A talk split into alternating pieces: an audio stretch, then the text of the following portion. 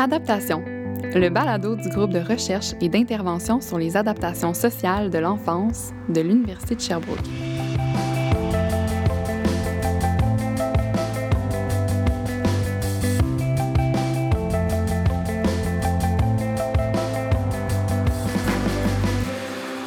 Enfreindre la loi, commettre des infractions et des crimes, voilà le parcours de vie qui attachera à un jeune l'étiquette de délinquant. Les recherches démontrent que lorsqu'un jeune s'est engagé sur une trajectoire de délinquance, les chances d'escalade sont élevées. Par exemple, un jeune condamné pour avoir commis une infraction entre l'âge de 10 et 16 ans est quatre fois plus à risque de commettre un délit sérieux entre l'âge de 17 et 24 ans. Mais pourquoi une personne avec la vie devant elle enfreint-elle les lois en sachant qu'elle risque de se faire prendre et d'en subir les conséquences? Puis comment est-ce qu'elle en est arrivée là? Ce sont les questions qui motivent les travaux de recherche de notre invité d'aujourd'hui, Marie-Pierre Villeneuve. Marie-Pierre est professeure adjointe au département de psychoéducation de l'Université de Sherbrooke et aussi membre chercheuse régulière du GRISE. Ses travaux portent sur les processus de sortie de la délinquance et d'intégration socio-communautaire des jeunes qui présentent un parcours de délinquance grave et persistant. Donc bonjour Marie-Pierre, merci d'être venue euh, discuter avec nous aujourd'hui. Ça me fait plaisir, merci de l'invitation. Donc toi, ton sujet d'étude principal, c'est le désistement de la délinquance grave et persistante. Donc, en bref, euh, tu t'intéresses aux facteurs qui font en sorte qu'un jeune avec une trajectoire de délinquance euh, réussisse à s'en sortir. Est-ce que c'est bien ça ou je me trompe? Oui, c'est exactement ça. Pour qu'on clarifie d'abord certaines notions, peux-tu nous définir ce que c'est la délinquance et plus précisément celle qui est euh, grave et persistante? Oui, donc quand on parle de délinquance, on va parler là, de tout ce qui est les infractions qui peuvent être commises par un jeune. Donc, ça peut être soit au, en vertu du code criminel, par exemple, un jeune qui va faire des vols, euh, des voies de fait, des agressions à caractère sexuel. Euh, ça peut être aussi là, toutes les infractions qu'on appelle contre l'administration de la justice. Donc, un jeune, par exemple, qui aurait euh, une peine imposée puis qui ne la respecterait pas. Puis, ça peut être aussi là, une infraction en vertu de la loi sur euh, les drogues et les autres substances, comme trafic de stupéfiants, possession là, de, euh, de, de, cannabis, euh, d'opiacés, ces choses-là. Puis pourquoi, ou plutôt comment est-ce qu'un jeune se retrouve dans une trajectoire de délinquance grave et persistante? Euh, ben, il y a plusieurs raisons, puis j'aime beaucoup le, le, comment, en fait. Donc, euh, généralement, les jeunes, euh, quand ils vont s'engager dans une trajectoire grave et persistante, ça veut dire que les délits qui sont commis ont une certaine, ont causé quand même des torts importants. Ça peut être euh, euh, donc euh, que des vols euh, d'un certain montant là, qui vont avoir été commis. Ça peut être des délits avec la violence qui vont avoir causé des blessures aux personnes. Donc, puis quand c'est persistant, bien, ça va durer dans le temps. Donc, généralement, ce qui va faire, ce qui va distinguer un peu le jeune qui emprunte cette trajectoire-là versus un jeune qui va commettre quelques délits et cesser par la suite, c'est qu'il va avoir été exposé à plusieurs facteurs de risque dans différents sphères de sa vie. Donc, on peut avoir des jeunes qui, généralement, vont être, par exemple, impulsifs, qui vont avoir un tempérament plus difficile en bas âge. Euh, donc, tout ce qui est euh, au niveau de, de se contrôler, de, de, de planifier, d'être capable de, de retarder un peu la récompense ou euh, le, le, petit positif que tu peux aller chercher dans un comportement, ils vont avoir plus de difficulté à ce niveau-là. Beaucoup de, de difficultés à l'école, souvent, problèmes d'apprentissage. Euh, c'est pas rare qu'il y a des troubles d'attention, beaucoup d'hyperactivité derrière ça. Euh, et aussi, au niveau familial, ils vont avoir vécu plusieurs difficultés. Donc, ça peut être des jeunes qui ont été exposés à de la maltraitance. Euh, au niveau des pratiques éducatives des parents, des fois, au niveau de la supervision, de l'encadrement, euh, c'était moins facile. sais, un jeune que, dont les parents eux-mêmes avaient des antécédents, des antécédents criminels, euh, qui ont des problèmes de consommation, des problèmes de santé mentale. Euh, puis beaucoup euh, aussi d'affiliation avec des pères euh, qui, eux aussi, ont des problèmes de comportement. Donc, tu sais, c'est des jeunes qui, dans plusieurs sphères de, la, de leur vie, ça va pas très bien. Puis, c'est comme un peu le cumul de tout ça là, qui peut faire en sorte qu'un jeune va se retrouver à commettre des délits, puis avec le temps, comme tu le disais en introduction, là, qui vont devenir de plus en plus graves, puis qui vont s'étirer dans le temps. Certaines théories, dont euh, la théorie de Moffitt, supposent qu'il y a deux types de jeunes délinquants. Donc, il y aurait les délinquants qui ont commencé à l'enfance et ceux qui ont commencé à l'adolescence. Donc, bien que la théorie, elle a été revue depuis le temps, est-ce qu'on peut tout de même parler de différence entre certains types de jeunes dans leur trajectoire développementale? Oui, effectivement. Donc, Moffitt, qu'elle, la théorie initiale, ce que ça nous dit, c'est qu'il y a des jeunes que les problèmes de comportement vont commencer à se manifester assez tôt dans l'enfance.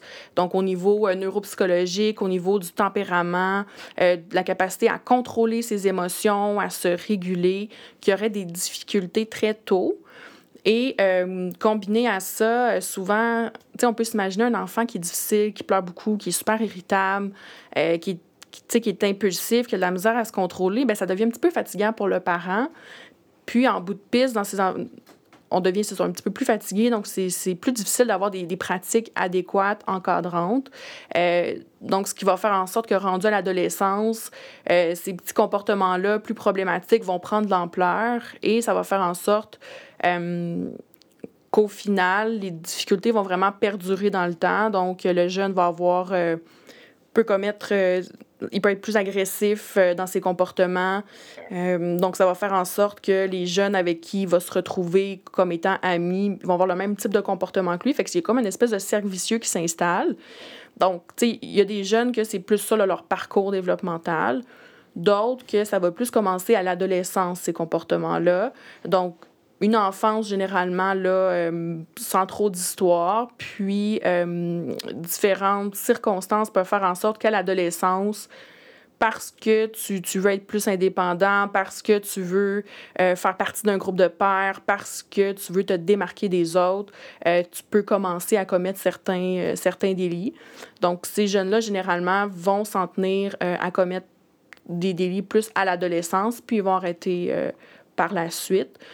Euh, puis c'est sûr que depuis, ça a progressé un peu. Puis on parle, on s'intéresse aussi maintenant, on reconnaît qu'il y en a qui vont plus commencer la délinquance vers 16-17 ans, euh, ce qui était moins le cas là, euh, dans la théorie de Moffitt, entre autres. Cette théorie-là, elle explique aussi que les jeunes dans notre société actuelle feraient face à un maturity gap ou un écart de maturité en français. Puis cet écart-là engendrerait de la délinquance normative chez les adolescents. Est-ce que tu peux nous expliquer un peu c'est quoi l'écart de maturité, puis euh, quel est l'impact de cet écart-là sur la délinquance?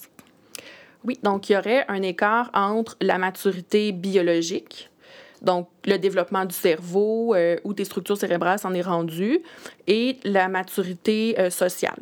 C'est-à-dire que c'est comme si à l'adolescence, tu voudrais euh, avoir certaines responsabilités, une autonomie, une plus grande indépendance que euh, le, développement de ton cerveau au niveau de, tes, habiletés à prendre des décisions, euh, à, réfléchir, à, te projeter dans l'avenir. Ton cerveau, il n'est pas encore rendu là. Donc, surtout quand tu arrives au secondaire, puis que tu vois les jeunes ben, qui ont comme 15, 16, 17 ans, qui, eux, ont plus d'autonomie, plus d'indépendance, et que toi, ben, c'est tes modèles, tu veux faire comme les grands, tu veux ça toi aussi, mais euh, tu n'es pas encore rendu là, puis on te permet pas encore d'être rendu là. Fait que cette espèce, cet écart-là entre où tu en es rendu au niveau biologique et où tu voudrais en être sur le plan social, euh, crée certaines euh, frustrations, puis le fait de... Euh, il y a certains jeunes qui vont vouloir s'associer justement à des plus grands qui font ce genre de comportement-là, qui sont recherchés. Puis, euh, c'est ce qui, qui aurait une influence, en fait, là, sur la délinquance. Puis, ton sujet d'intérêt particulier, c'est le désistement. Est-ce que tu peux nous parler un peu du processus de désistement de la délinquance grave et persistante? D'abord, pour définir un peu, hein, c'est quoi ce, ce concept-là, c'est vraiment, définition courte, c'est un processus de changement. Euh, un petit peu plus longue, c'est un processus de changement au cours duquel la personne va non seulement cesser de commettre des délits, mais euh, surtout va euh, entreprendre différents changements au plan cognitif, au plan de son identité, qui va faire en sorte qu'au final, elle va rejeter euh, un peu cette identité de, de, contrevenant pour adopter un mode de vie qu'on va qualifier de prosocial.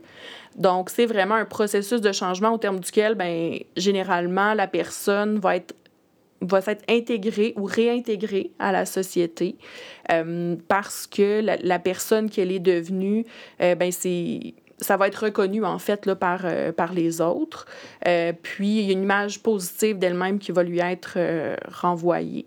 Donc ça ressemble à ça, le, processus de délinquance de façon générale.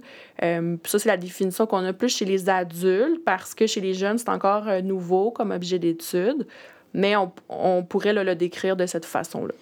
On dirait qu'il y a comme un aspect de redéfinition de, de qui on est, de l'identité. Oui, c'est vraiment central dans le processus de désistement. Fait que, tout ça s'installe graduellement, puis c'est ça qui est important de comprendre aussi. Euh, c'est que d'abord, pour le désistement commence par l'arrêt de la délinquance. Une fois que ça c'est fait, c'est pas suffisant pour qu'il y ait des changements durables et à long terme. Donc, oui, tu as l'arrêt de la délinquance qui est plus comportemental. Puis, euh, pour te maintenir, si on veut, là, dans cette euh, abstention de la, délinquance, bien, c'est sûr qu'il va falloir que tu changes d'amis, que tu changes des lieux que tu fréquentes, que tu changes tes routines. Donc, tout ça va t'amener à euh, un peu à repenser qui tu es, qu'est-ce qui est important pour toi. Euh, donc, ça va t'amener à, explorer peut-être des nouveaux rôles sociaux, des nouvelles activités, des nouvelles sphères. Donc, une fois que tu as pu explorer ces alternatives-là, puis que tu dis, ouais, moi, plus tard, finalement, dans la vie, euh, c'est pas, pas, cette vie-là que je veux, il y a trop de conséquences. Euh, moi, je veux devenir, euh, je vais aller au cégep en, génie, en technique de, génie civil. Ben, ça va un peu motiver tes comportements, puis c'est ça qui va faire en sorte que, tu sais, ultimement, la délinquance va être un peu derrière toi. Puis les gens, surtout, vont reconnaître que, ah, OK, toi, tu t'as changé, t'es rendu sur la bonne voie, continue comme ça. sais. Fait que c'est beaucoup de redéfinition de soi, de revoir euh, comment j'évalue les situations, mes attitudes par rapport à la criminalité euh, qui vont beaucoup changer là, durant ce processus-là. Et est-ce qu'on peut voir un peu la délinquance comme étant un pattern dans lequel on peut être pris, un peu comme une mauvaise habitude dont on essaie de se départir, parce que ce qui semble soutenir le désistement ressemble beaucoup à ce qui peut soutenir le changement quand on souhaite arrêter de boire ou quand on est au prix avec une dépendance. Qu'est-ce que tu penses de ça, ce pattern-là, un peu cette idée-là? Bien, je trouve ça, je trouve ça intéressant. Euh, puis, je pense que ça va peut-être un peu au-delà de la mauvaise habitude. Euh, c'est sûr que quand tu commets euh, certains délits, mettons, euh, tu vas commettre des vols ou des voies de fait, des choses comme ça, c'est sûr que tu t'exposes à des conséquences. Et ces conséquences-là, généralement, tout le, processus judiciaire, passer devant le juge, rencontrer les intervenants qui vont t'évaluer, souvent, ça va avoir des conséquences aussi sur l'école, tu sais, des suspensions. Donc, il y a beaucoup de de conséquences qui vont s'accumuler. Ça va ça peut nuire avec tes relations avec tes parents. Donc, ça prend quand même beaucoup de choses pour, euh, pour se sortir de, de, ce, de cette espèce de pattern-là. Et euh, plus, tu, plus tu es engagé, si on veut, dans la délinquance, plus les opportunités sont limitées de t'en sortir. Fait qu'il y a ça aussi, là, euh, peut-être, quand tu veux changer tes habitudes de vie, c'est comme, ben plus tu restes longtemps sur ton divan à pas t'entraîner, plus c'est difficile de reprendre après. C'est un peu le même principe pour la délinquance. Plus tu es rendu loin dans ta trajectoire, euh, plus c'est difficile de s'en sortir. Puis, nos, dans la délinquance grave et persistante, souvent, c'est nos plus vieux ados. Donc, vu que c'est persistant, ben généralement, ça s'étire jusqu'à 15, 16, 17 ans. Puis, ce qui est encore plus difficile pour eux, c'est euh, au niveau de la scolarisation, il y a peut-être moins d'opportunités. Puis, euh, c'est possible que tu as eu une peine à 17 ans qui va durer, mettons, un an, un an et demi. Mais si tu ne respectes pas cette peine-là puis que tu es rendu adulte, tu vas avoir une accusation aux hmm. adultes. Fait que là, tu as un dossier criminel adulte. Fait qu'il y a ça aussi, là, le, une espèce de cumul, tu sais, les conséquences, ça fait comme un peu un effet boule de neige. Fait que plus tu avances là-dedans, plus c'est difficile de, peut-être des fois, de voir que tu peux t'en sortir puis que c'est possible de faire d'autres choses de ta vie. Selon toi, pourquoi est-ce qu'il y a autant de stigmatisation autour de la, délinquance? Ça, c'est vraiment une, bonne question. Je pense qu'il y a beaucoup du fait que euh, peut-être que les cas dont on entend parler, c'est souvent les cas ben, qui sont médiatisés. Puis, évidemment que ce qui est médiatisé, c'est souvent les situations les plus, les plus marquantes, les plus... Euh, les plus frappantes au niveau de l'imaginaire. Puis, c'est pas la majorité des ados euh, qui commettent des délits qui, qui, vont commettre un meurtre ou qui, qui vont commettre des agressions sexuelles. Euh, donc, je pense qu'il y, a cet aspect-là.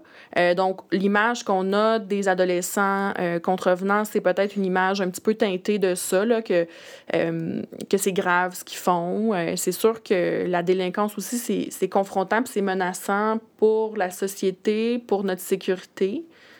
Euh, je pense qu'il y a aussi le fait que tu sais, de, de se dire qu'un jeune de 16, 17 ans, 15 ans pose ce, ce type de geste-là, je trouve que c'est quand même confrontant comme société en termes de OK, c'est, ce jeune-là, il a grandi chez nous. Là. C'est pas un jeune aux États-Unis qui a fait euh, une tuerie dans une école secondaire. Là.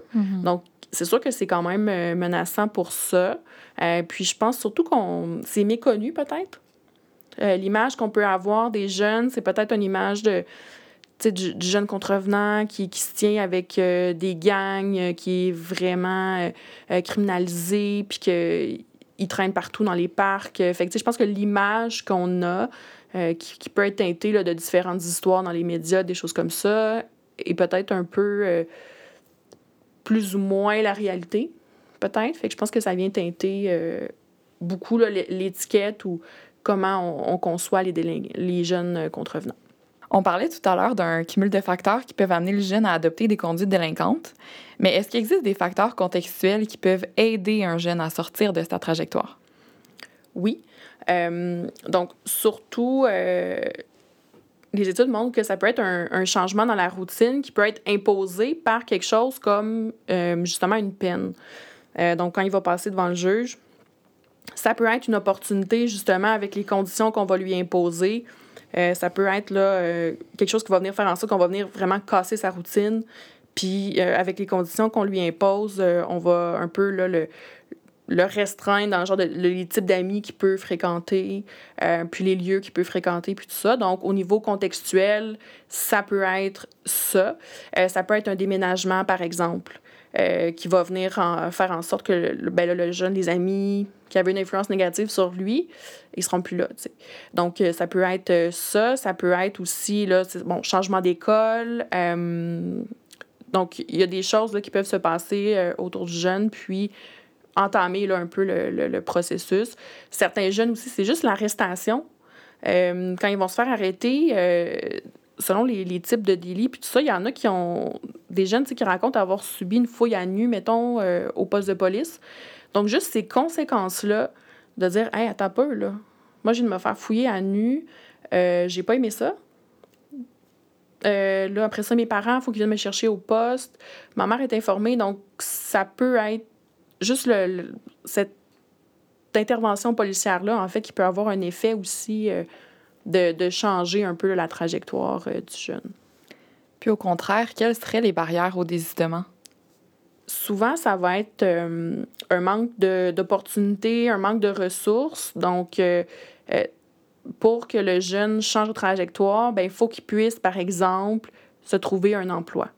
Faut ne serait-ce qu'à temps partiel. Donc, si on se retrouve dans un contexte où le jeune, le marché d'emploi est saturé, qu'il n'y a aucune opportunité à ce niveau-là, ça va devenir difficile pour lui de faire quelque chose de positif de son temps. Mm-hmm. Euh, donc, ça peut être, c'est surtout ça, ça peut être euh, aussi dans le, le, comment on va gérer les peines, comment on va faire l'intervention avec ce jeune-là qui peut euh, faire un obstacle dans le sens si euh, on n'offre pas d'opportunités de, aux jeunes, si on ne lui donne pas accès à des programmes pour qu'il puisse développer ses habiletés, aller chercher un, un, emploi, poursuivre une formation, apprendre à, à gérer peut-être son impulsivité, sa colère.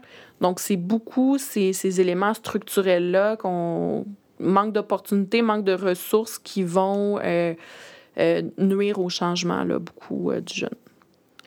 On en a parlé un petit peu tantôt, mais j'aimerais ça t'entendre sur euh, l'impact des peines et des sanctions sur le désistement. Est-ce que ça peut être euh, positif, négatif, euh, par exemple, si on mise sur la réhabilitation, la surveillance? J'aimerais comme t'entendre sur, sur ça. Oui, ce, qui est, ce que plusieurs études ont démontré, c'est que oui, les peines peuvent avoir une incidence. D'abord, si on met... Tu sais, il faut comprendre, souvent les jeunes, on essaie de pas trop les peines les plus sévères, comme la mise sous garde en centre jeunesse, c'est quand même rare. Avant qu'on se rende là, on essaie plein de choses. Et le plein de choses, souvent, ça va être des peines de probation. Donc, le jeune va rester euh, dans la communauté, puis il va avoir une ordonnance de la cour en disant, ben voici les conditions que tu dois respecter. Puis, il y a un suivi qui se fait avec un intervenant, par exemple. Euh, donc, euh, si on met trop de conditions, c'est sûr que plus je mets de conditions, plus j'ai des risques que le jeune les brise. Mettons que toi, je te, je te dis, ben voici 10 comportements ou 10 choses que tu n'as pas le droit de faire. Mhm. La probabilité que tu t'enfarges puis que tu en fasses un est plus élevée que je te dis, ben voici, tu as 5 comportements que je te demande de ne pas faire. Fait qu'il y a le nombre de conditions qui jouent. Et euh, les études montrent aussi que quand on est très punitif, quand on veut contrôler le jeune, quand on dit, ben fais pas ça, vois, pas telle personne, euh, ça a un effet euh, négatif sur la récidive. Ça, ça augmente le risque de récidive. Tandis que si je dis aux jeunes, ben voici, je te mets des conditions, mais qui vont favoriser ta réhabilitation. Donc, je vais te demander de suivre un programme pour la toxicomanie, par exemple. Je vais te demander de faire euh, un, un, programme de développement des habiletés sociales. Ça, euh, ça va diminuer la récidive. Donc, c'est sûr qu'il faut euh, être conscient de ça, que le type de peine qu'on qu'on impose influence le risque de récidive. Donc, toutes les, les approches très punitives euh, qui étaient populaires pendant un certain temps là, aux États-Unis, euh, de vouloir faire peur aux jeunes, des fois en les amenant en prison, puis en, les, en leur montrant voici qu'est-ce qui t'attend derrière les murs. Euh, ça, ça ne fonctionne pas. Euh, tout ce qui est les camps, de, les camps plus militaires de style bootcamp, ça non plus, ça ne fonctionne pas. Donc, c'est vraiment quand on met sur le développement euh, des jeunes sur ses besoins psychosociaux, que là, on va avoir un, un, impact euh, intéressant là, sur, euh, sur sa trajectoire, puis on va, on va l'aider à, à revenir dans le droit chemin. Quelles sont les conséquences de la délinquance sur la vie d'un jeune? Je pense en termes d'accès à l'emploi par la suite ou du contact avec sa famille. Il doit y avoir quand même plusieurs sphères de vie là, qui sont affectées par cette trajectoire-là. Oui, il y a vraiment beaucoup de, de sphères euh, d'impacter. C'est sûr que euh, d'abord, on pense euh, beaucoup au niveau familial. C'est sûr que pour un parent, si le jeune, ben, ça fait un petit bout qu'il a des problèmes de comportement qui se font déjà appeler beaucoup par l'école. Euh, là, faut après ça, le processus judiciaire s'enclenche, les rendez-vous avec les avocats. Euh, c'est sûr qu'il y a une fatigue qui s'installe, donc ça peut vraiment venir jouer au niveau des relations avec les parents. Puis déjà, souvent, on est dans des milieux euh, où c'est plus difficile, il y a moins de soutien parental. Donc, c'est fort possible que euh, ça ait un impact là, euh, à ce niveau-là. Donc, les parents beaucoup plus... Beaucoup moins disponibles, qui sont beaucoup plus fatigués. Évidemment, ça va avoir une influence souvent sur sa scolarisation jeune parce que ben, il y a plusieurs rendez-vous, ça se peut qu'il qu manque l'école. S'il y a des comportements aussi perturbateurs en classe, ben, il va être suspendu, il va avoir des retards scolaires. Euh, puis c'est pas rare que ces jeunes-là sont plus souvent exclus ou stigmatisés des autres jeunes parce que justement ils sont trop dérangeants puis euh, ils veulent juste pas euh, euh s'affilier avec lui. Euh, donc c'est sûr que toute la routine, plus, plus j'ai des des rendez-vous après ça, puis au niveau de l'emploi, c'est sûr que ces jeunes-là sont beaucoup plus à risque de décrochage de ne pas terminer. Fait que non seulement dans le dans les les mois à venir ou, comme jeune qui veut avoir un, un, emploi à temps partiel, non seulement ça va être plus difficile, mais pour plus tard aussi.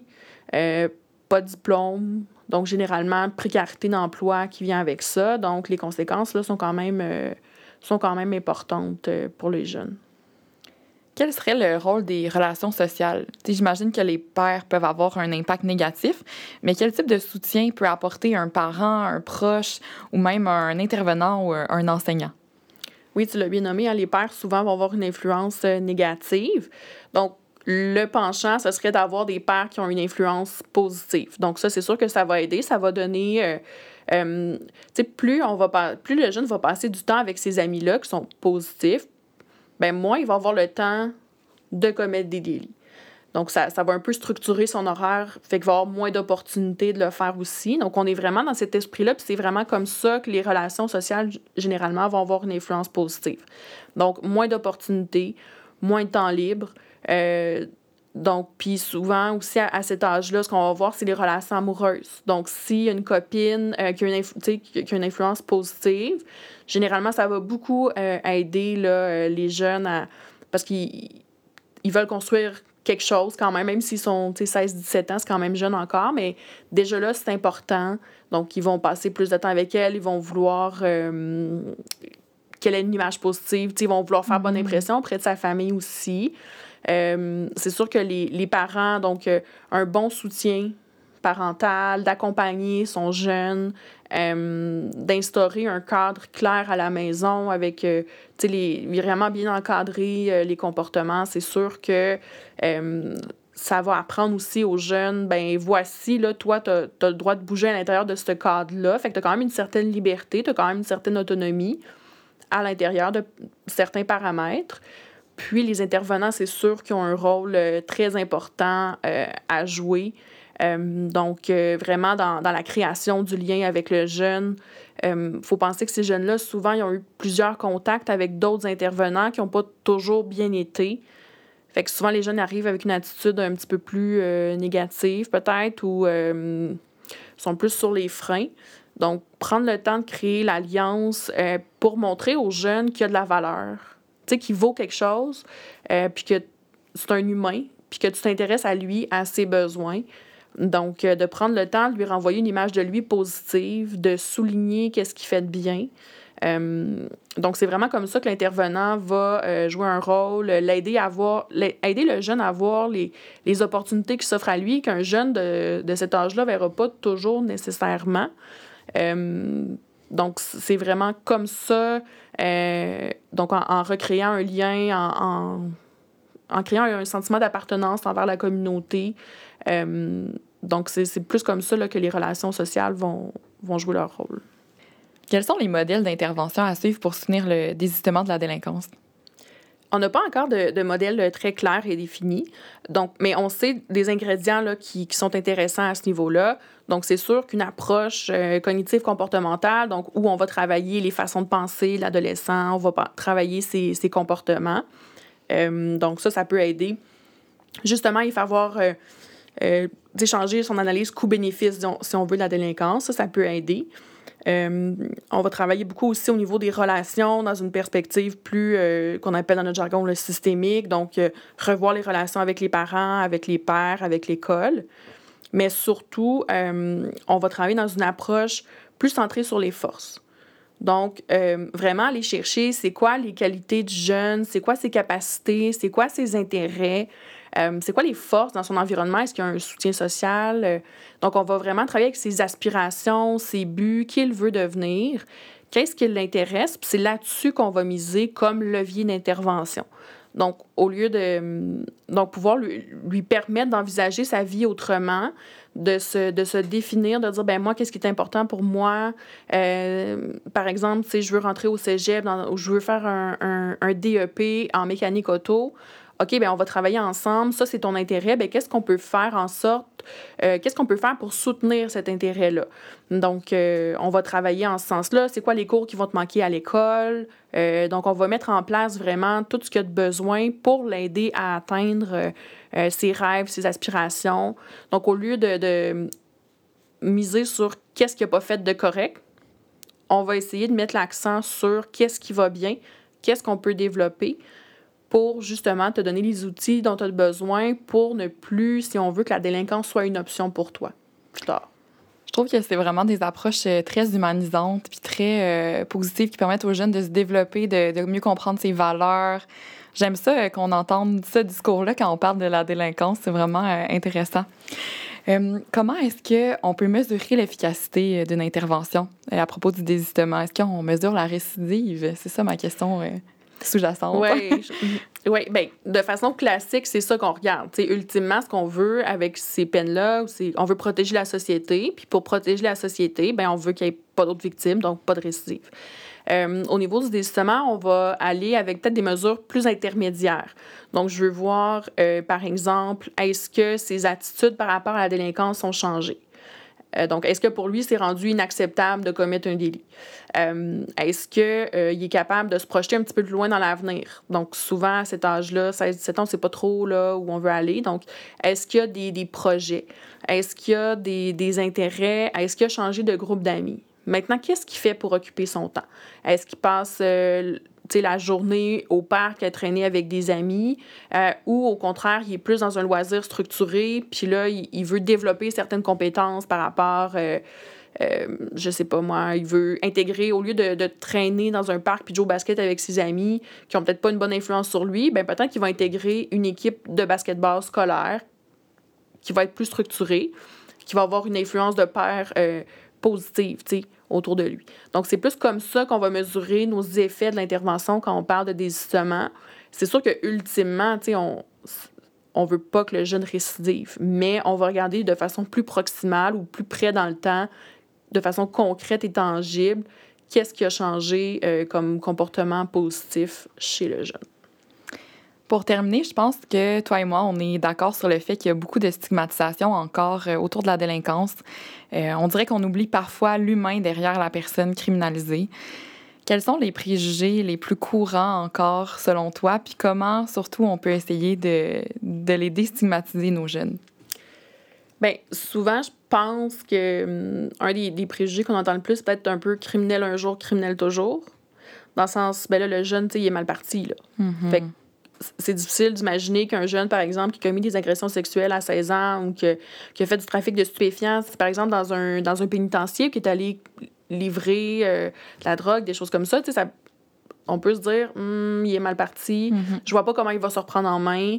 Euh, puis souvent, on a une image aussi négative de son, de son milieu familial, de son milieu de vie. On s'imagine qu'ils vivent tous dans un même type de quartier, euh, très défavorisé, euh, avec des logements, tu sais, plus ou moins salubres, des choses comme ça. Fait que je pense que c'est c'est beaucoup l'image qui est véhiculée. Fait une espèce de, de désespoir de se dire, ben comment ces jeunes-là peuvent être autrement si on les sort pas de leur milieu.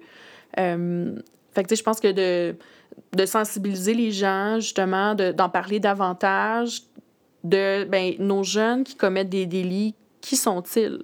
Euh, qui ont un passé, qui ont vécu souvent des choses euh, difficiles, euh, mais surtout de, de dire, ben, ils peuvent changer, ces jeunes-là. De, de miser davantage sur un discours de changement, sur peut-être trouver des façons de, de faire briller les réussites, de faire euh, ressortir les jeunes qui s'en sortent. Quand on voit des articles dans les journaux sur euh, des programmes de mentorat qui fonctionnent ou des alternatives différentes, je trouve que ça peut aider justement à, faire voir qu'on on peut s'en sortir puis qu'on peut même faire quelque chose de très bien et de très productif et constructif avec notre vie par la suite.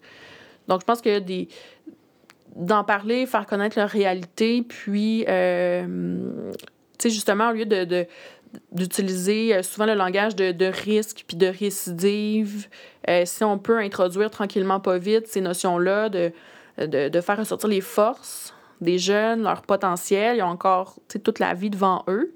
Donc, si on peut leur donner cette chance-là, puis prendre conscience de l'impact que ça va avoir si on leur ouvre quelques portes, puis comment des fois juste ouvrir une petite porte, juste donner une chance à un jeune, puis l'engager, euh, un emploi à temps partiel, comment juste ça, ça peut être suffisant pour qu'ils se disent, hey, ben moi, je, je peux peut-être travailler dans la vie. Puis ça, ça m'intéresse peut-être, ce domaine-là. Je pourrais faire quelque chose. Donc, je pense que juste en, c'est ça, en en parlant, puis en, en essayant de voir les choses de leur côté à eux, euh, puis de, de leur point de vue, euh, je pense que c'est comme ça qu'on va réussir à combattre un peu là, certains, certains préjugés. Mais écoute, merci beaucoup, Marie-Pierre. Merci pour ce que tu fais puis pour être venue euh, le partager avec nous aujourd'hui. Ben, merci de m'avoir euh, reçu.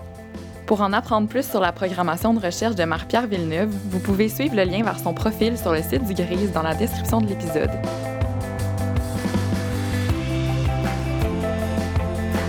Si vous voulez en savoir plus sur la programmation de recherche du Grise, vous pouvez consulter le site web www.grise.ca. l'animation, Jeanne Boyer. À la recherche et à la production, Sonia Anvar. Et à l'enregistrement, le studio balado du service de soutien à la formation de l'Université de Sherbrooke.